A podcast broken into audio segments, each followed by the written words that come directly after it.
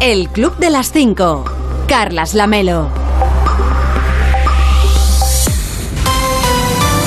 ¿Qué tal? Muy buenos días. Son las 5 de la mañana, son las 4 en Canarias. Ya es 5 de mayo. Quedan 240 días para acabar 2022 y solamente 87 para el próximo 1 de agosto. Le damos el dato por si a usted le interesa. Hoy le damos tres datos más. ¿Dónde va a salir el sol y a qué hora? A las 6 y 42 en Gur, Penusona, en la provincia de Barcelona. A las 7 y 16 en Castellanos de Moriscos, en La Armuña, en Salamanca. Y a las 7 y 20 en Guntín, en Lugo. Y para entonces, para cuando salga el sol, ya les habremos contado que...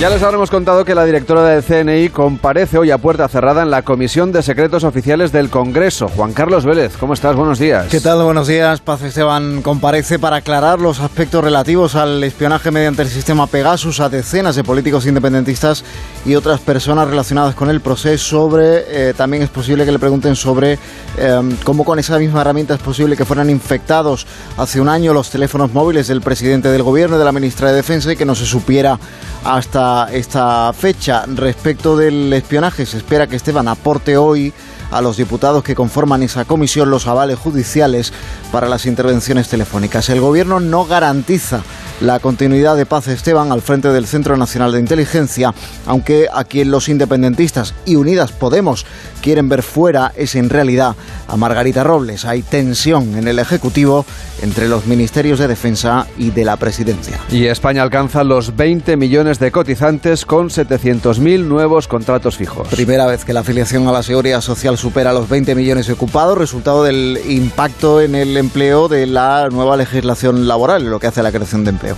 La mitad de esos nuevos contratos ya son indefinidos, 700.000 nuevos suscritos en el mes de abril, es el dato más alto de la serie histórica, aunque uno de cada tres contratos de este tipo firmados en este mes de abril son fijos discontinuos y eso de alguna forma viene a maquillar uno de los problemas del mercado eh, de trabajo al que aspira a poner fin con esta nueva legislación laboral del gobierno, que no es otro que el de la temporalidad. El paro bajó en 86.000 personas, con lo que el número de desempleados inscritos en las oficinas del Servicio Público de Empleo se sitúa en 3 millones, es el dato más bajo desde abril del año 2008.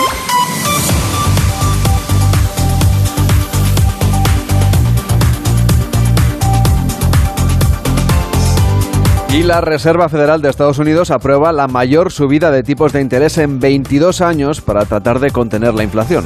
El Banco Central de Estados Unidos sube medio punto los tipos de interés hasta el 1%.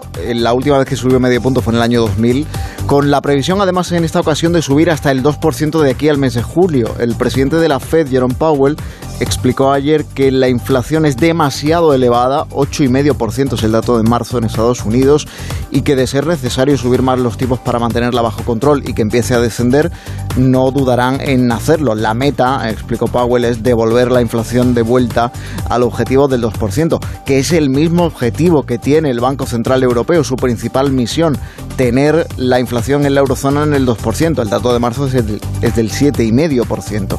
El BCE eh, ya ha retirado estímulos, ya ha puesto fin al programa de compra de deuda extraordinaria de la pandemia, pero hasta ahora se ha resistido a subir los tipos, aunque tiene anunciado que este aspecto lo va a revisar también en el mes de julio. Gracias Juan Carlos, cuídate mucho. Igualmente, buen día, chao. De lunes a viernes a las 5 de la mañana, el Club de las 5. Onda Cero. Carlas Lamelo. Aunque hasta ahora y durante el amanecer todavía refrescan algunos puntos de España, durante el día de hoy las temperaturas seguirán en ascenso y lo continuarán haciendo además a lo largo de lo que queda de semana. Se impone la estabilidad con ambiente soleado, la lluvia de los últimos días acabará remitiendo en los lugares donde todavía quedan algunas precipitaciones, por ejemplo, hoy en Baleares, que se esperan chubascos, o en el País Vasco, la zona pirenaica, donde todavía podría llover, aunque débilmente en algún momento del día. Quien madruga, la radio le ayuda. El Club de las 5. Carlas Lamelo. Estamos en el Club de las 5, de las 5 y 4, de las 4 y 4 en Canarias. Hola David Cervelló, ¿cómo estás? Muy buenos días. A, ver, ¿a quién le das hoy especialmente los buenos días? Bueno, mira, primero a ti porque sé que... Gracias. Sí, sí, sí, porque nunca lo Por hago. y- primera vez en- Sí, he pensado, digo, vamos a ver, es que también- 156 programas, gracias. Sí, es que he pensado, digo, igual tendría que empezar siempre así en los programas. No, hombre, sí. no. lo Bueno, importante son los oyentes y la gente a la que traes. de vez en cuando te haré este detallito. yo solo estoy aquí porque alguien tenía que estar. A ver, hoy especialmente te los deseaba porque sé que te doy mucho la turra con el tema de Eurovisión Ah, y como la primera noticia va un poco de eso, pues ya...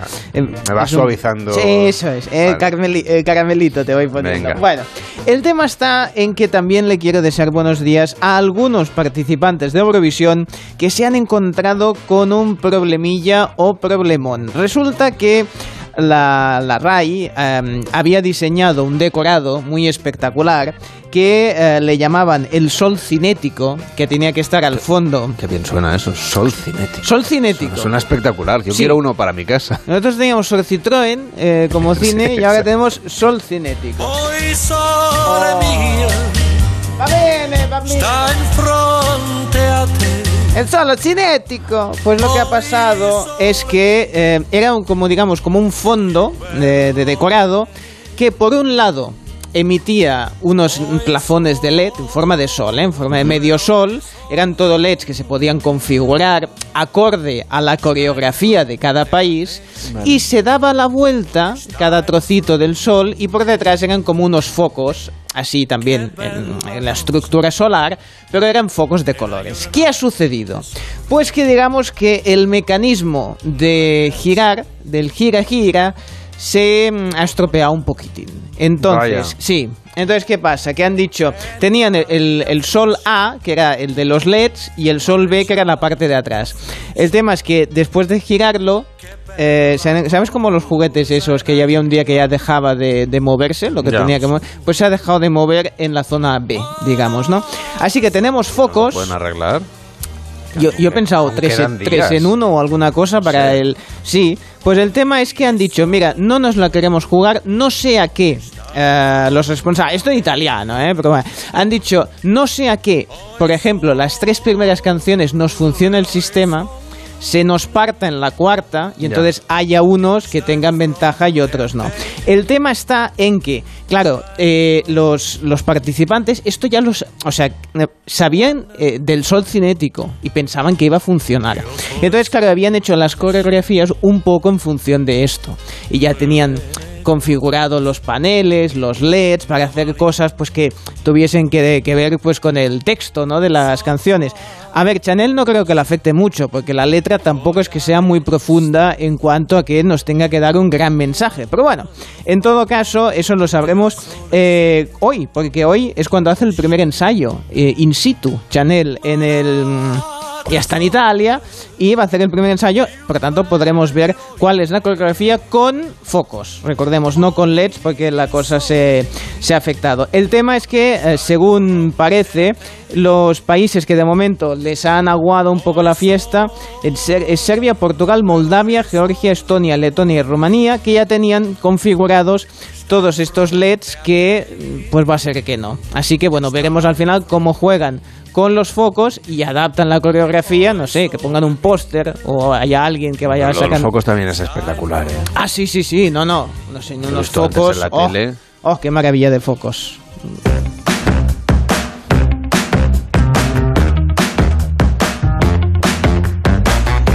Yo que ya está contando los días que le quedan para Eurovisión, Sí, que se va a sí, ir a Italia sí. a seguirlo allí en directo. Sí, sí. ¿A quién le vas a dar especialmente hoy los buenos días? Pues fíjate, a los guardias de seguridad de los espectáculos teatrales. Sí, porque, eh, claro, ya pasó lo de Will Smith, que claro, ya uno está actuando, Chris Rock, a ver que se puede... Pues claro, hay que tener gente pues que evite este tipo de incidentes, porque parece que la cosa va a más. En esta ocasión ha sido el cómico Dave Chappelle, que por ejemplo tiene un espectáculo que se, que se ve por Netflix, en el que hace un stand-up, o sea, también es así comedia de eh, micrófono en mano, pues ir comentando cosas de... ir haciendo chistes pues de, de la sociedad. edad y todo eso. El tema está en que mm, últimamente Dave Chappelle ha sido ha estado bastante rodeado de la polémica por haber hecho algunos comentarios despectivos sobre el colectivo LGTBI. Eh, en concreto sobre las personas trans, en un monólogo de estos que está en el catálogo de Netflix. Ha habido mucha campaña en en internet y lo que ha sucedido es que en uno de en el último de los espectáculos que ha hecho hasta el momento se le abalanzó un, un espontáneo que salió al, al escenario eh, fue a por él, se lanzó sobre él Lo y al- placó, ¿no? Sí, lo placó, exactamente. El problema es que no solo placó, sino que llevaba, al parecer, cuchillo e incluso me ha parecido leer que llevaba un arma de fuego. Así que, por suerte, la intervención rápida, una vez placado de los agentes de seguridad, pues evitó lo que podría haber sido peor. No sabemos si la iba a utilizar o no las armas o se iba a quedar en el susto del placaje. Sea como sea, eh, ser cómico ahora mismo en Estados Unidos... A ver, yo haría chistecitos de sobre plantas. cuidado, o- ¿eh? Sí, no, no, yo, vamos, yo ya no hago chistes de, de- de- vamos, más blancos, más light para evitar que algún colectivo, pues yo qué sé, ya no hago chistes de petunias, no sea que un colectivo de amantes de las petunias pues se enfade y me venga a perseguir un día. No, no, siempre con respeto. Cuídate mucho, Cervello, Hasta y que tengas un feliz día y muy buenos días. Sí, muy buenos cosas. días, Como has buenos hecho antes días. la pelota, te lo devuelvo. Buenos días. Síguenos en Instagram, arroba el Club Onda Cero. En deportes, el triunfo del Real Madrid en la semifinal de la Champions nos pone una importante cita en la agenda. La gran final el sábado 28 de mayo a las 9 de la noche, por supuesto, en Radio Estadio. Marta Martín, buenos días. Buenos días, Carlas. Pues otra noche histórica en el Bernabéu. El Real Madrid estará en la final de la Champions tras remontar al Manchester City con dos goles de Rodrigo y uno de Karim Benzema. El conjunto blanco se medirá al Liverpool el próximo 28 de mayo en París. Habla Casemiro. La gran virtud de, este año, no, solo de este año, pero la gran virtud de este, de este club es nunca rendirse, ¿no? Eh, pelear hasta el final. Y, y bueno, yo creo que hay que felicitar a todos los que han entrado, han entrado muy bien. A Rodri espectacular. Yo creo que eh, todos están de. eh, hay que felicitar a todos. Además, el futbolista del Celta, Santi Mina, ha sido condenado a cuatro años de prisión por abuso sexual. Por ello, el club le ha abierto expediente y le ha apartado del equipo. La defensa del jugador va a recurrir la sentencia y la acusación particular va a pedir su prisión provisional. Te cuento también que en el Mutua Madrid Open, Rafael Nadal se medirá hoy en octavos a Goffin y Carlos Alcaraz a Norris. Y atención, porque si ganan, se enfrentarán este viernes en los cuartos de final del torneo. De lunes a viernes a las 5 de la mañana, el Club de las 5. Onda Cero. Carlas Lamelo. Hoy en Onda Cero.es nos cuentan que pues todos los detalles del triunfo del Real Madrid en la semifinal de la Champions. El protagonista de la noche, Rodrigo, pasó por el Radio Estadio de Noche tras el partido con Héctor Gómez. 21 años y esta noche has pasado a la, a la historia de- del Real Madrid, es que lo estábamos hablando ahora, que posiblemente esta Champions sea lo más grande que ha hecho un equipo jamás y os queda todavía la final. Ah, sí, sí. La verdad que hemos jugado muchos partidos difíciles, remontamos en todos. Y bueno, estamos, estamos muy felices por lo que estamos haciendo esta, esta temporada, tanto en la liga como en Champions.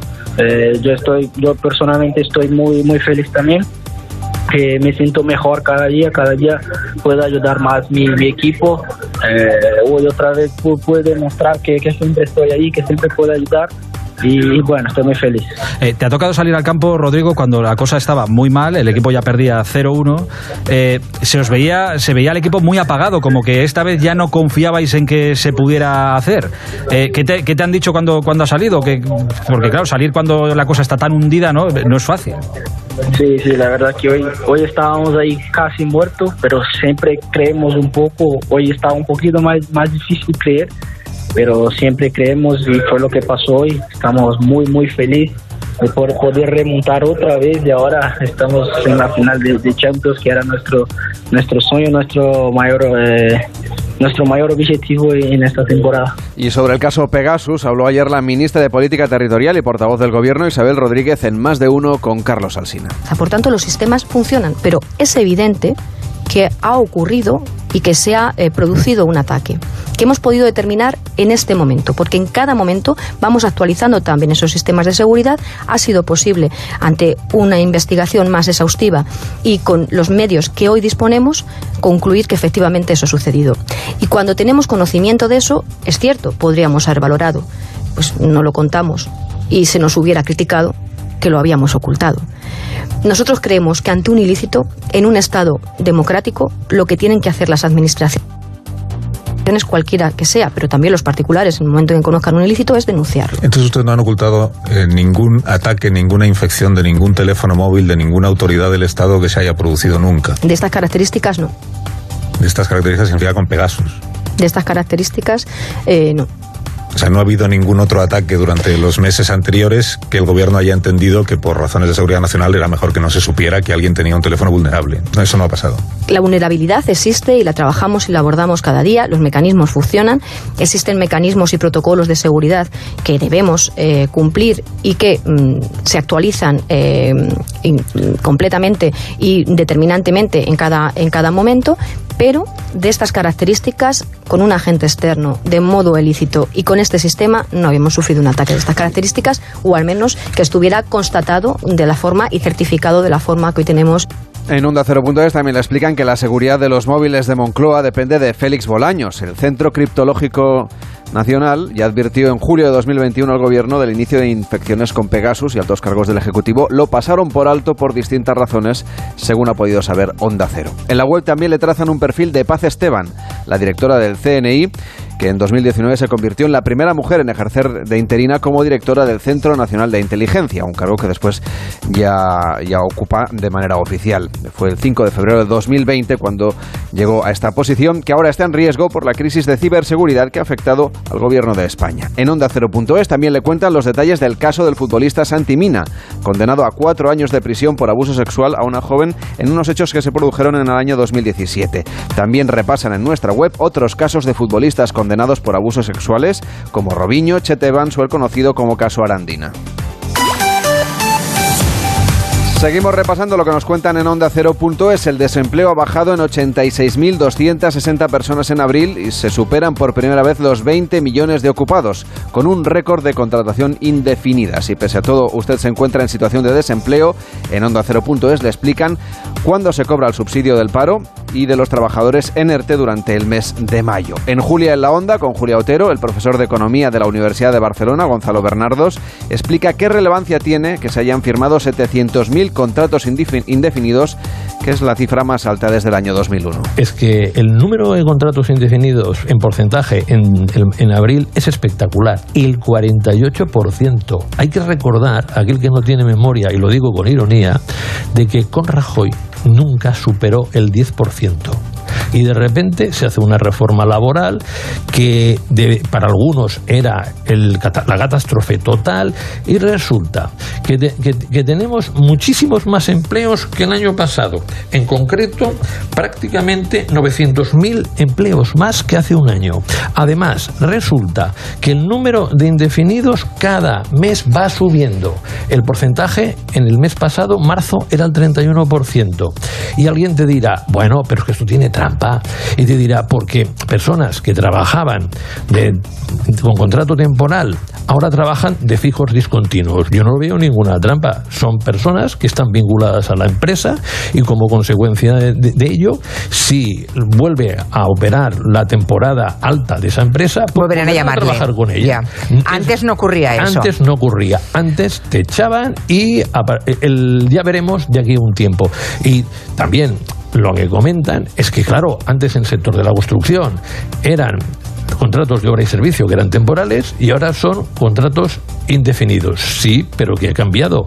Ahora tienen la capacidad de recolocarse en otra obra y además tienen una indemnización por despido bastante superior a la anterior. Y esto, lo que es indudable, es lo que nos homogeniza con Europa. Y los investigadores alemanes encargados de las pesquisas de la desaparición de Madeleine McCann han encontrado pruebas físicas que sitúan a la pequeña en la furgoneta del principal sospechoso. La última vez que se supo de Madeleine McCann fue en el año 2007, cuando con tan solo tres años desapareció del complejo turístico Praia da Luz, en Algarve, cuando estaba de vacaciones con su familia. Tras 15 años sin saber nada de ella, el caso todavía sigue abierto. En Onda 0.es también le cuentan que el comisionista Alberto Luceño alegó que no tiene dinero para pagar la fianza solicitada por el juez, que le dio un plazo de 48 horas para ingresar más de 4 millones de euros en el depósito del juzgado. Y la Archancha continúa tratando de esclarecer la muerte de cuatro personas a manos de un presunto asesino en serie. Según las investigaciones, el hombre contactaría con otros hombres a través de aplicaciones de contactos homosexuales para entrar en sus casas, seducirlos, drogarlos, conseguir información de sus cuentas bancarias y acabar finalmente con su vida. Una de sus víctimas logró sobrevivir y ha dado las primeras pistas porque el agresor se dejó una mochila con documentación y éxtasis líquido en su domicilio.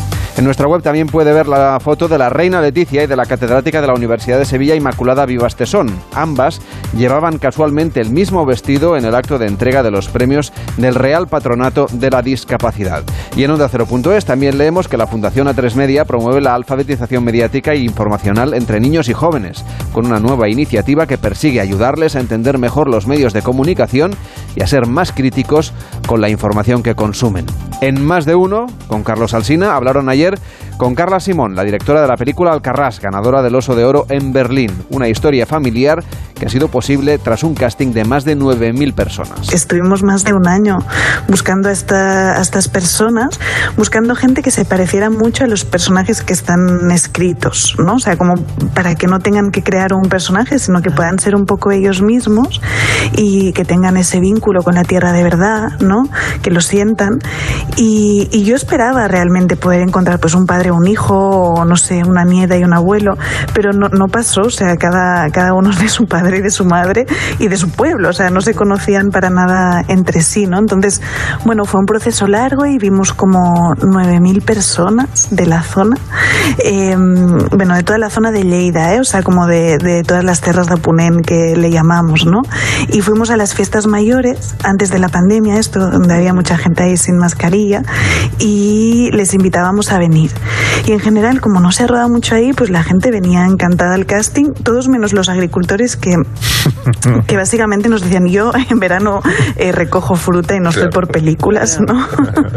Entonces, eh, eso era una cosa que se repetía y finalmente a, a nuestro Quimet, ¿no?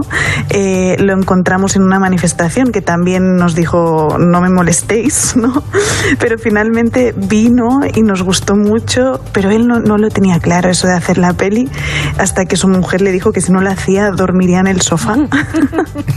Entonces fue como, yo creo que gracias a su mujer hizo la peli. Puede escuchar la entrevista completa con Carla Simón en Onda 0.es en nuestra aplicación y, por supuesto, si tiene usted un altavoz también inteligente, Ah, se sí, lo, se yo lo un puede altavoz pedir. tengo. ¿Qué Señor tal? Vidente, ¿tiene usted o no altavoz inteligente? Yo tengo altavoces, pero no son especialmente inteligentes porque ya llevan muchos años y entonces no, bueno, no los seleccionaban, ¿eh? no son de... Vendió usted muchos, muchos rituales ayer, lo Sí. digo porque a- al final el Real Madrid se clasificó. Claro, O sea, lo- que ha funcionado su ritual esta vez. Sí, lo que pasa es que tuve un pico de solicitudes en el medio tiempo, porque la gente del Madrid pues sabe que es muy, sabe que hace remontadas dice no será necesario eh, los conjuros del vidente.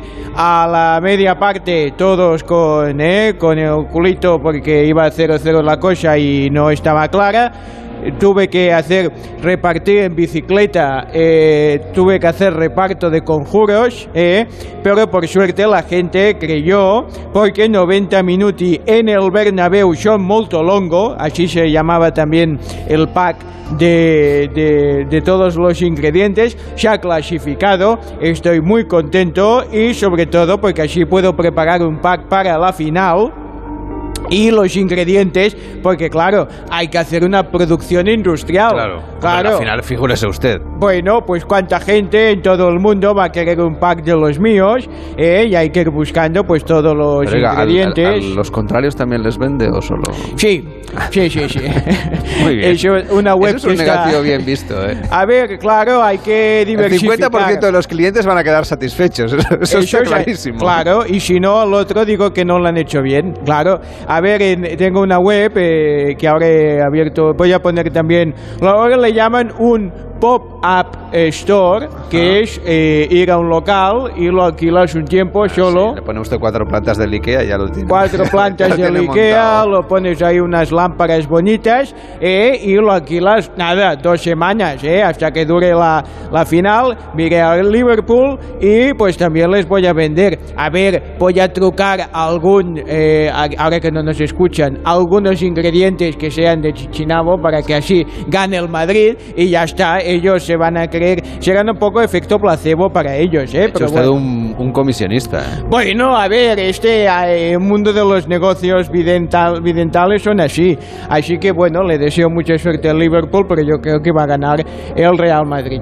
Hoy es 5 de mayo, ¿eh? que es el día del despertar práctico. Ujú. Ayer no me dijo usted que era el día del- de la fuerza. Ah, claro. Porque en su lo- libro no sale. No, aquí en Que su libro es anterior a Star Wars, claro. Sí, posiblemente sea, sí, de- un- del cine antiguo. Es como del Mar Muerto su libro. en. Sí, bueno, había dinosaurios todavía, entonces solo le diré que hoy me destacan de los nacidos a Tirone Pover, ¿eh? Eh, ya sé que ahora le llaman diferente, pero en mi época era Tirone Pover, ¿eh? el Como- actor. como el libro es antiguo. Sí, porque claro, es todo en blanco y negro, ¿eh? todo de... Sí, todavía sale una foto. Sí, Todavía to- sale la URSS, me parece. sí, sí, sí, bueno, pues En también... la, en la zona de Atlas tiene usted. porque también cita Karl Marx y todo esto, o sea que es un libro, digamos que ya tiene sus años, pero bueno, es lo que hay. A ver, le voy a contar, si le parece, Mm. los puntos fuertes en los nacidos un día como hoy, por si están a punto de dar a luz. ¿Eh? Ahora hay más horas de luz. Pues son convincentes, No tiene nada que ver con dar a luz. eh, hay más horas para dar a, Ah, sí, luz. claro. ¿eh? Como le Sí. sobran los focos del escenario este Claro. que nos ha dicho Cervelló de. Eurovisión. Eh, pues pueden hacerlo de día y entonces no necesitan focos. Son perspicaces y son esclarecedores. Ah, muy bien. Es bueno encontrar una persona esclarecedora, porque dices, mira, esa persona... No sabría decirle si conozco a alguien. Bueno, esclarecedor. eso cuando no es muy Pero guapa. Porque, no me lo, porque no me lo he planteado. no, pero cuando te presentan a alguien que, mira, te tengo que presentar una persona, por no decir que no, que, que es, que no es muy guapa, dices, no, pero es muy esclarecedor. Ah, bueno, ya me entra mejor, sí, Eh, sí. para sí. ligar en una aplicación eh, me parece un Esclare- término estupendo. Esclarecedor. Soy esclarecedor. Seguro que tiene un exitazo. Bueno, les van a dar el, el- el match play este. Puntos débiles son dogmáticos, insensibles y celosos. Porque claro, siendo esclarecedor, ¿cómo no vas a ser celoso? Bueno, les dejo con una meditación, si le parece bien, a ver si se entiende algo de lo de hoy. Sí, por favor, eh, que llevamos unos días Sí, esto es culpa del libro. con, con la meditación a medias. A ver, si eliges el camino equivocado, vuelve atrás y prueba otro. Participa en el Club de las 5. 676 760908. 676 760908. Vamos a hacer Cervelló es que no siempre podemos dar la vuelta. En el camino, digo. Ah, no, sí, sí, sí, sí. Si no, yo a veces... No bueno, estabas escuchando. te No, pillado. es que no estaba Te escuchando, pillado, no no estabas escuchando la meditación no, del día. A mí yo, es que si escucho meditaciones ya me duermo y no me interesa. No, no, va, yo luego, luego lo escucho de... Pues vamos a ver una serie. Hoy se estrena en HBO Max una serie que recrea la historia de un crimen real, la muerte de la mujer del escritor Michael Peterson, que fue declarado culpable de la muerte de su mujer en octubre de 2003 por el asesinato de su esposa.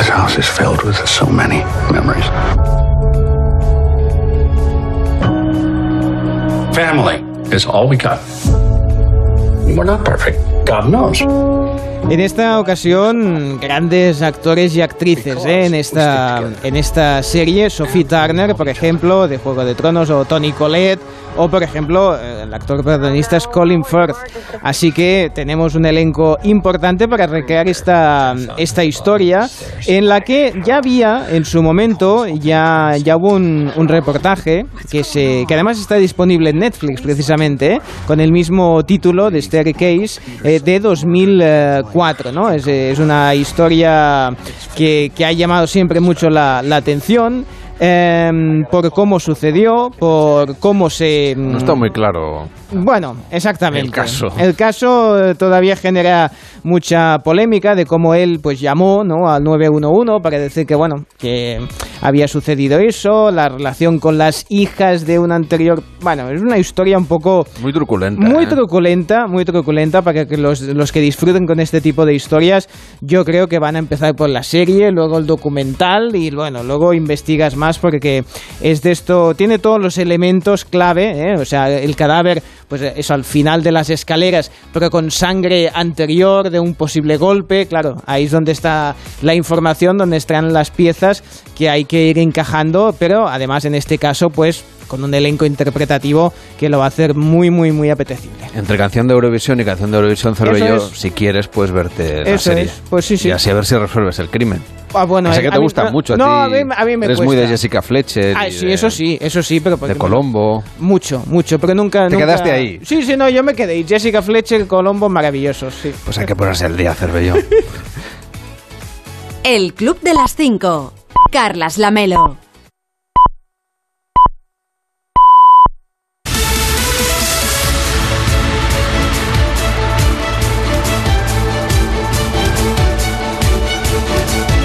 En 30 minutos empieza más de uno con Carlos Alsina, hoy pendientes de la comparecencia de la directora del CNI en el Congreso. Rubén Bartolomé, ¿cómo estás? Buenos días. Buenos días, Lamelo, sí, Paz Esteban, que comparece en la Comisión de Gastos Reservados, es decir, en la Comisión de Secretos Oficiales, a puerta cerrada, sin que nadie sepa lo que se cuenta, lo que se explica ahí dentro, aunque todos quisiéramos poder comprobarlo y poder verlo. Bueno, va a contar en, privado, se supone, lo que no pudo contar ayer en público la ministra de Defensa, Margarita Robles, sobre el espionaje, en principio, para hablar sobre la denuncia de líderes independentistas eh, de que sus eh, teléfonos habían sido eh, hackeados.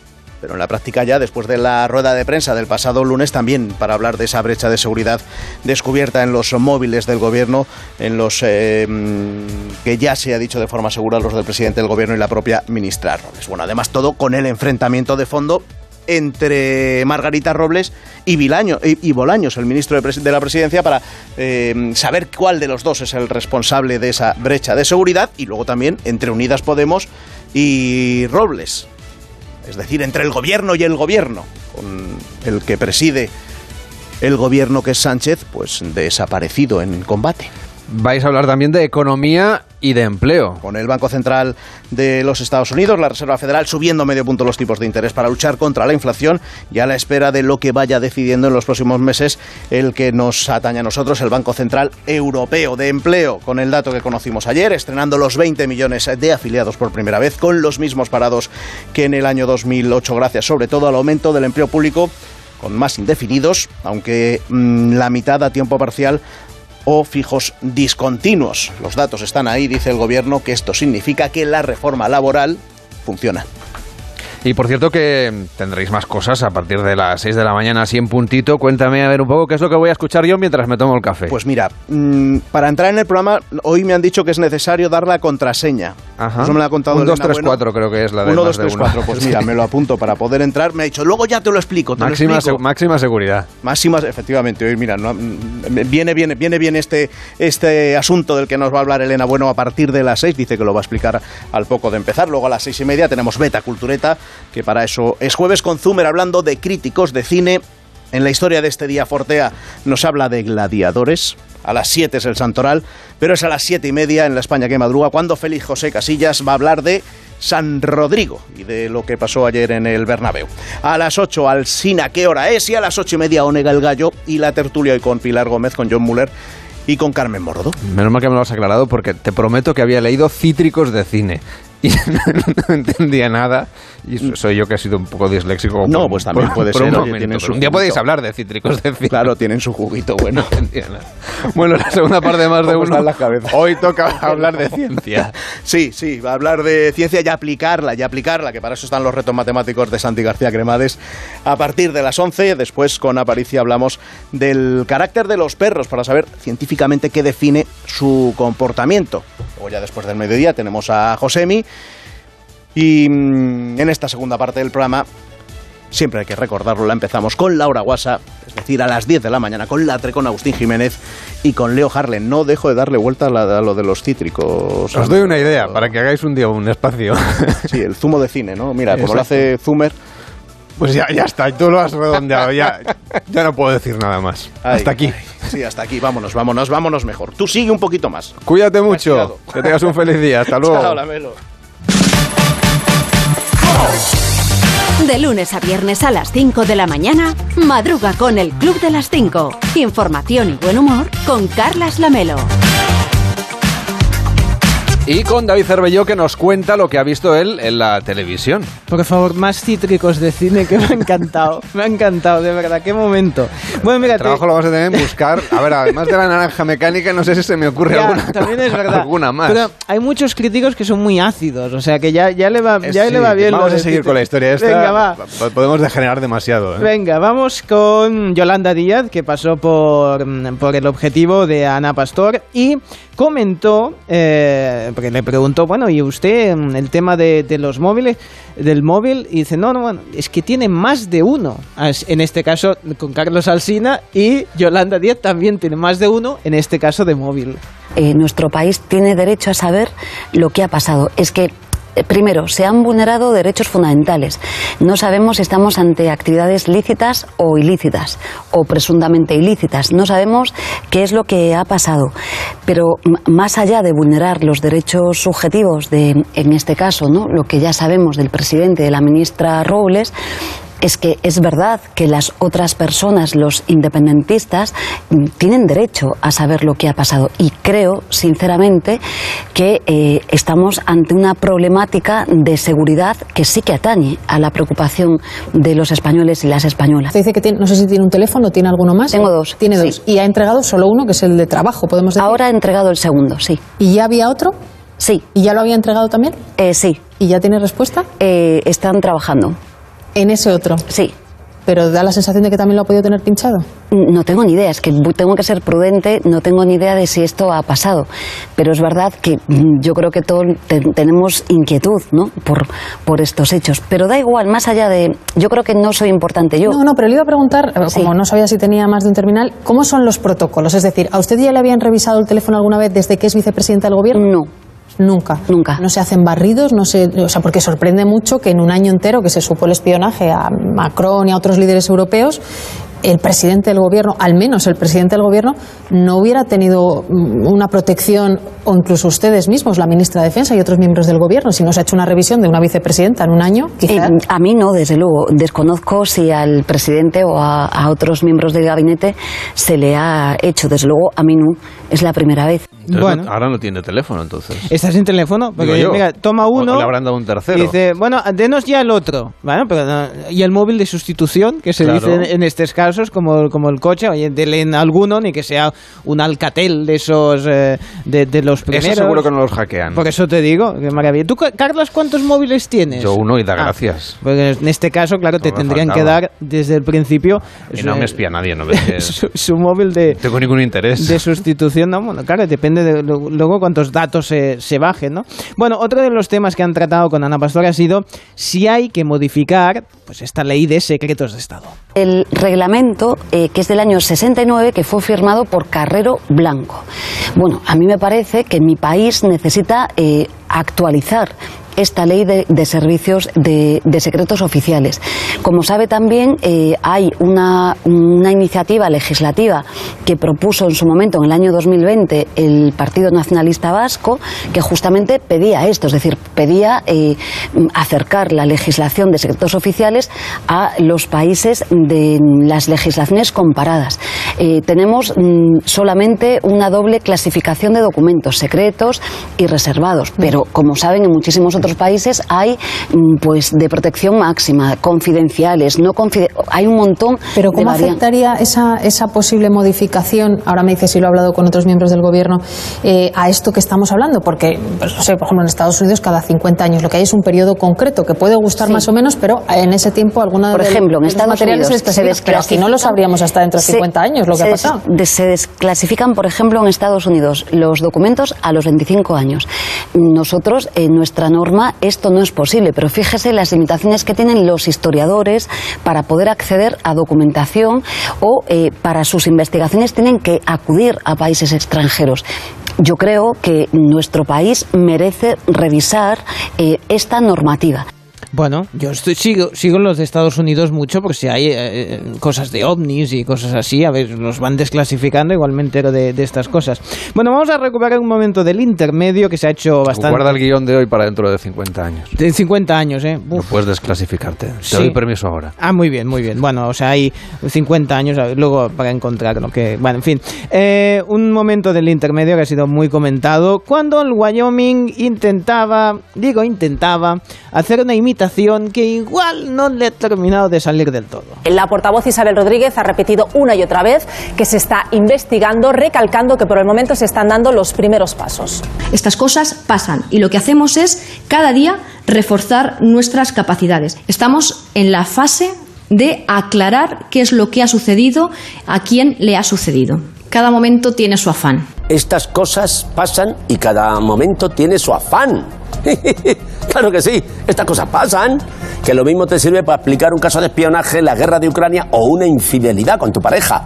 Bueno, la verdad yo creo que ya está todo aclarado, pero por si acaso los socios de la investidura se han quedado así con algún run run y quieren investigar un poco más, pues que pasen de comisiones de Congreso y llamen directamente a Gloria Serra.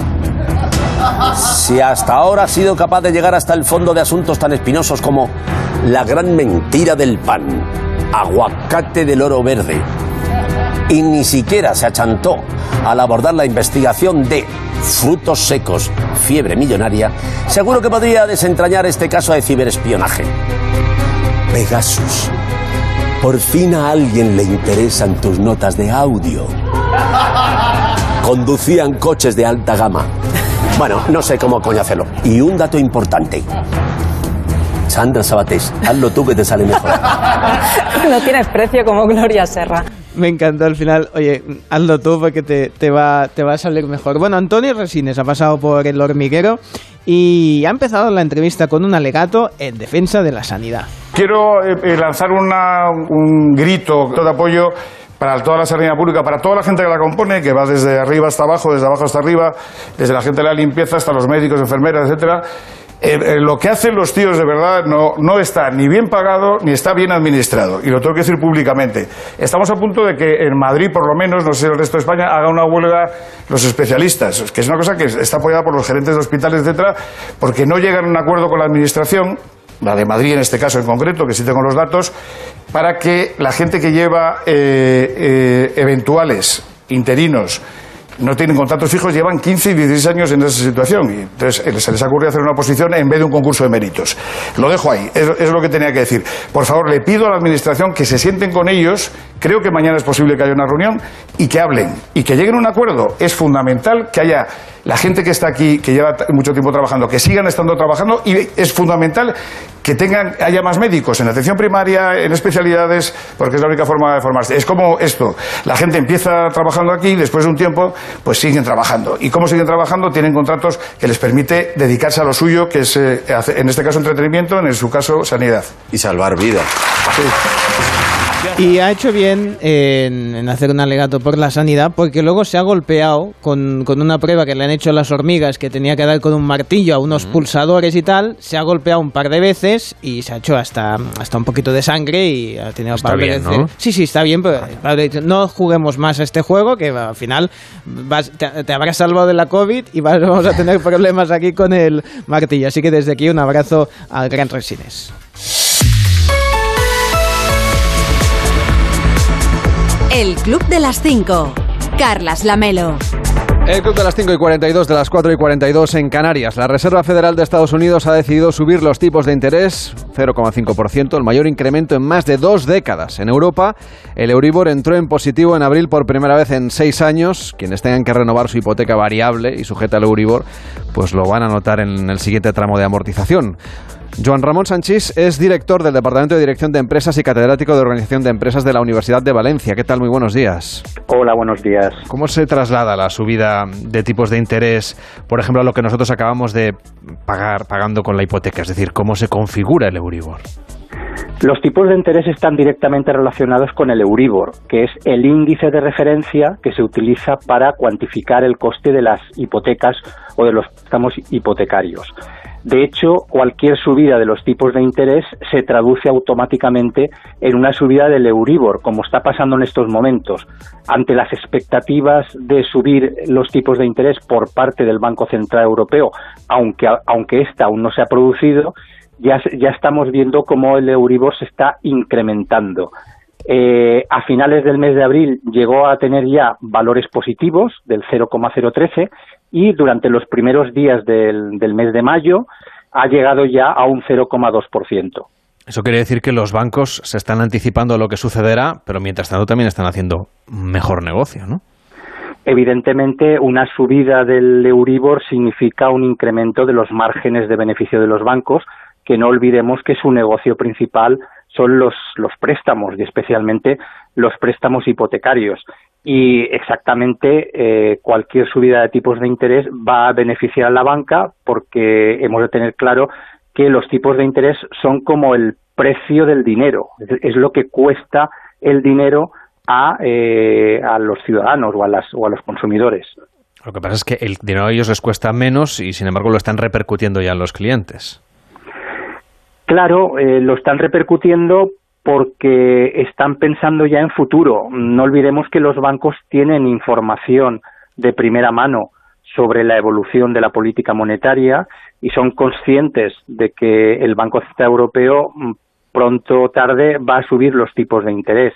Ante esa situación, pues lógicamente están ya empezando a subir ese índice de referencia de las hipotecas. Y una vez se sube ese Euribor, evidentemente, hasta que no hay una revisión de la hipoteca del cliente, no se traduce, eh, digamos, en las letras que paga mes a mes. Eh, más o menos, ¿qué previsión tenemos de cómo puede evolucionar para aquellas personas que tengan una hipoteca a tipo variable y que, digamos, se hayan acostumbrado a tener que pagar una cuota determinada y que ahora verán cómo esa partida de su presupuesto, a partir de determinado momento, va a empezar a subir?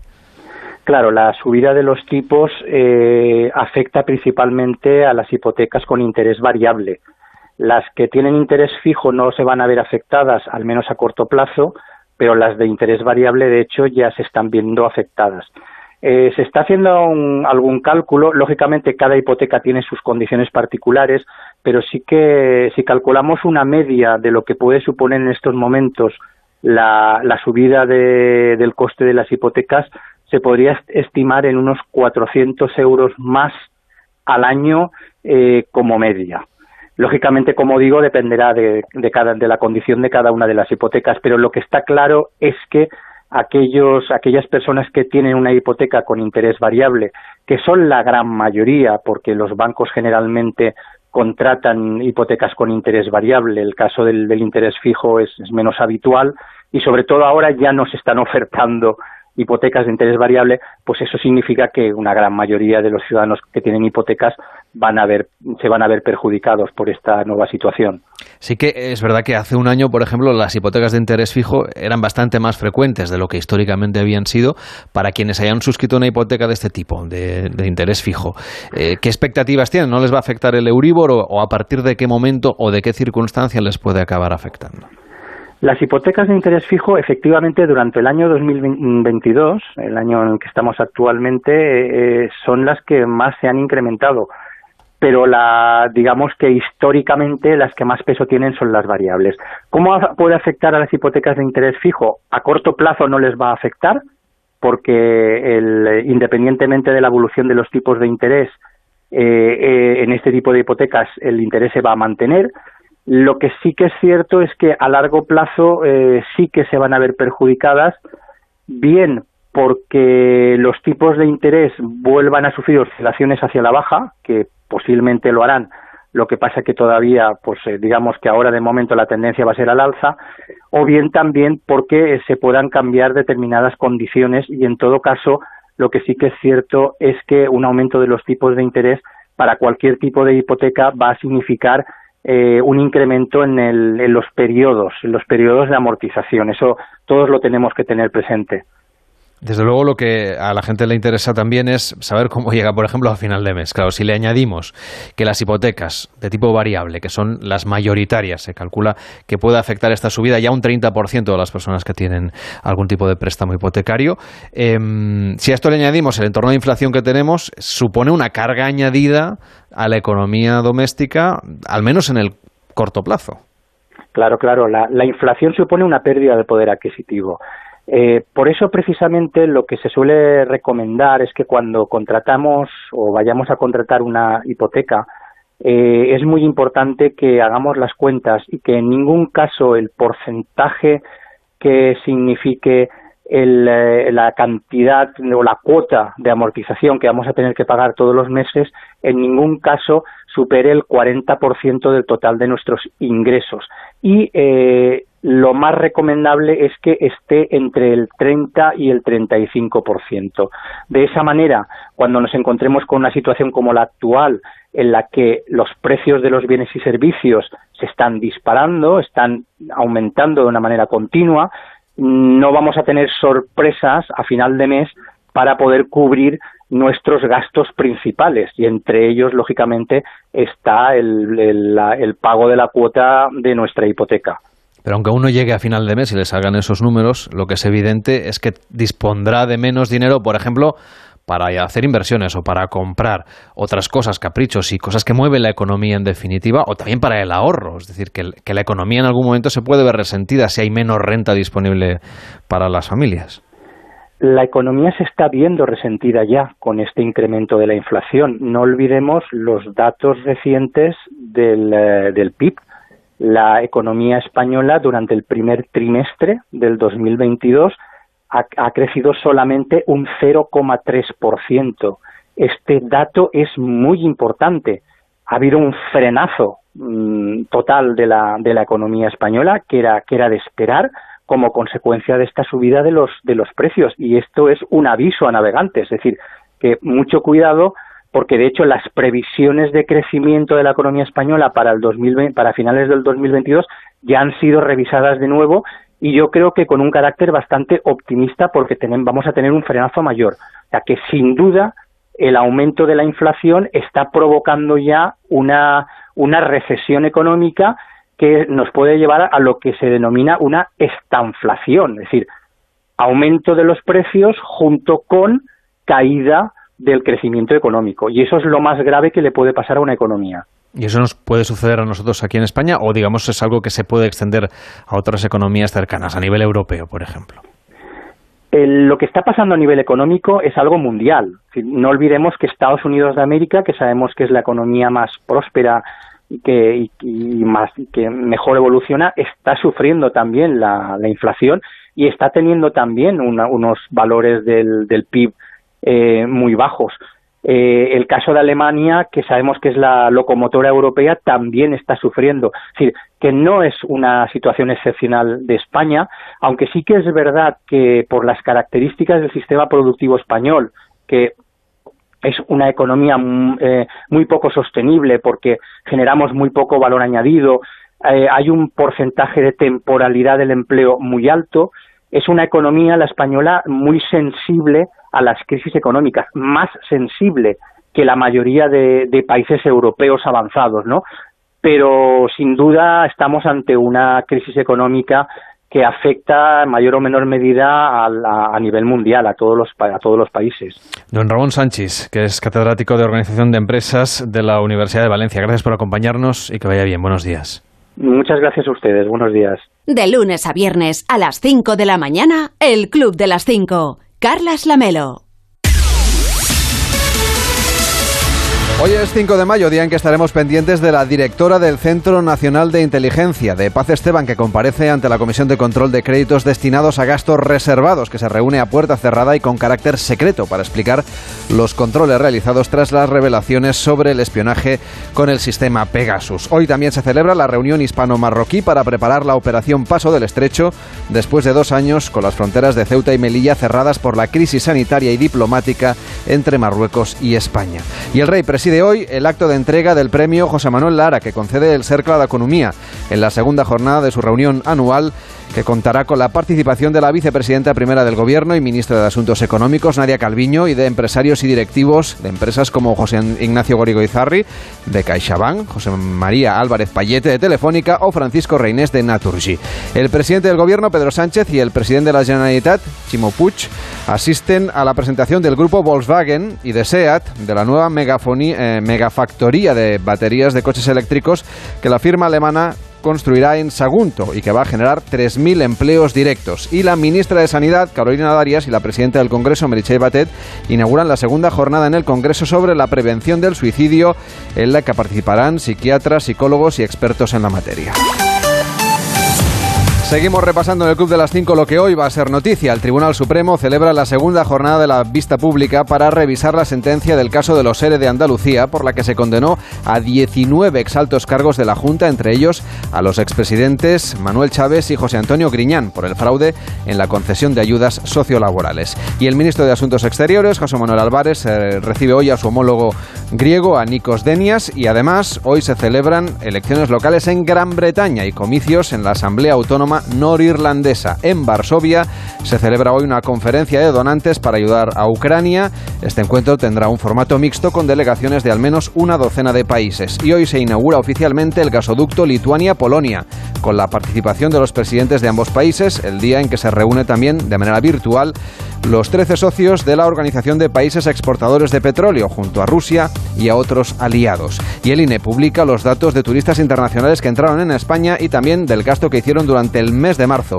Y el jurado del Premio Princesa de Asturias de las Artes, al que optan 43 candidaturas de 19 nacionalidades, da a conocer el fallo de este galardón, el primero de los ocho que se convocan anualmente y que el año pasado recayó sobre la serbia Marina Abramovic, máximo exponente de la performance.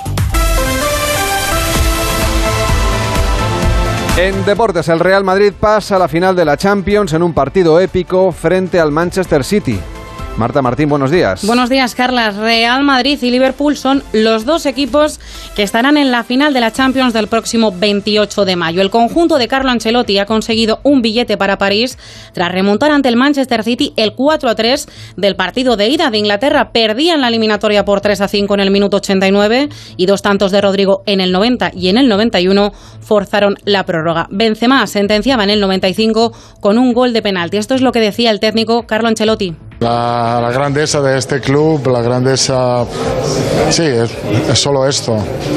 Es un club que no te permite de bajar los brazos también cuando parece que todo ha terminado. eh, eh, te da la fuerza de seguir, de continuar, de luchar, de creer. Y lo que hemos hecho, el partido que hemos hecho ha sido un buen partido. El Celta ha abierto expediente y ha apartado del equipo a Santi Mina después de que el jugador haya sido condenado a cuatro años de cárcel por abuso sexual y en el Barça Ter Stegen ha confirmado que no jugará este verano con su selección. Fuera del fútbol, en el Mutua Madrid Open Nadal ha debutado con victoria y se mide hoy en los octavos del torneo a Gofen. Ganar es siempre eh, muy importante por el, por el hecho de que te da confianza, te da seguridad en tu cuerpo, te va dando eh, seguridad en, en uno mismo, ¿no? Y más eh, jugar aquí en casa es siempre único, ¿no? Eh, con el apoyo de, de este público que es incondicional, o sea que mil gracias a, a todos. realmente no.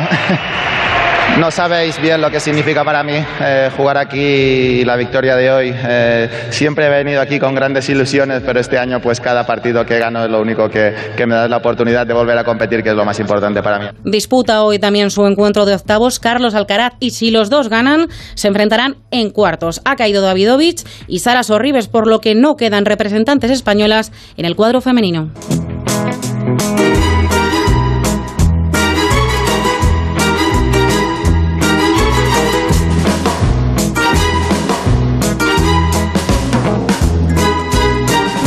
Oye, Cervelló, no tendrás una moneda. ¿Ves? Ya sabía yo. Ya sé. Sí, sí, oye, bueno, tengo es que algunas en el bolsillo solo tengo mira, unos auriculares inalámbricos. No, esto no, no, no, esto con, vale, esto, ¿no? con esto no va el café, Con no, esto no. no nada No, el toma, toma, toma esta y ponla. A ver si- Mira.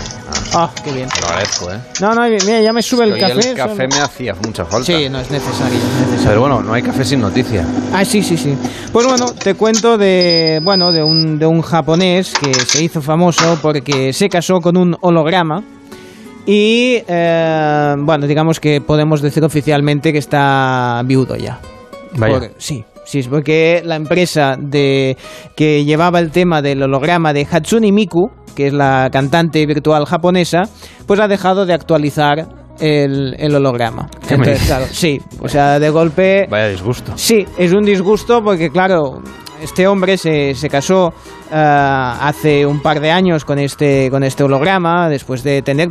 eh, dice que en su momento le salvó esta cantante virtual, ¿eh? o sea, es una cantante virtual que él era un hombre que había sufrido de muy, muy joven, bullying, y a través de la música de este artista pues se enamoró, le salvó la vida y por eso cuando salió la opción de casarse con un holograma de esta cantante virtual dijo sí quiero.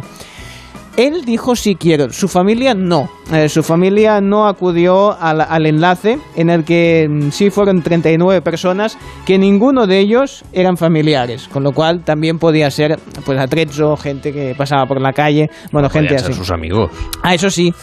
Muchos amigos me parece para este hombre, pero bueno, en cualquier caso, eh, bueno, pues ha, ha tenido un momento, dice, ya no puedo saludarla, ya no puedo establecer conversaciones con ella, pero su música sigue estando presente en mi vida. Y eso es bonito, ¿eh? porque el recuerdo siempre es importante. Fotos de las vacaciones. Bueno, sí.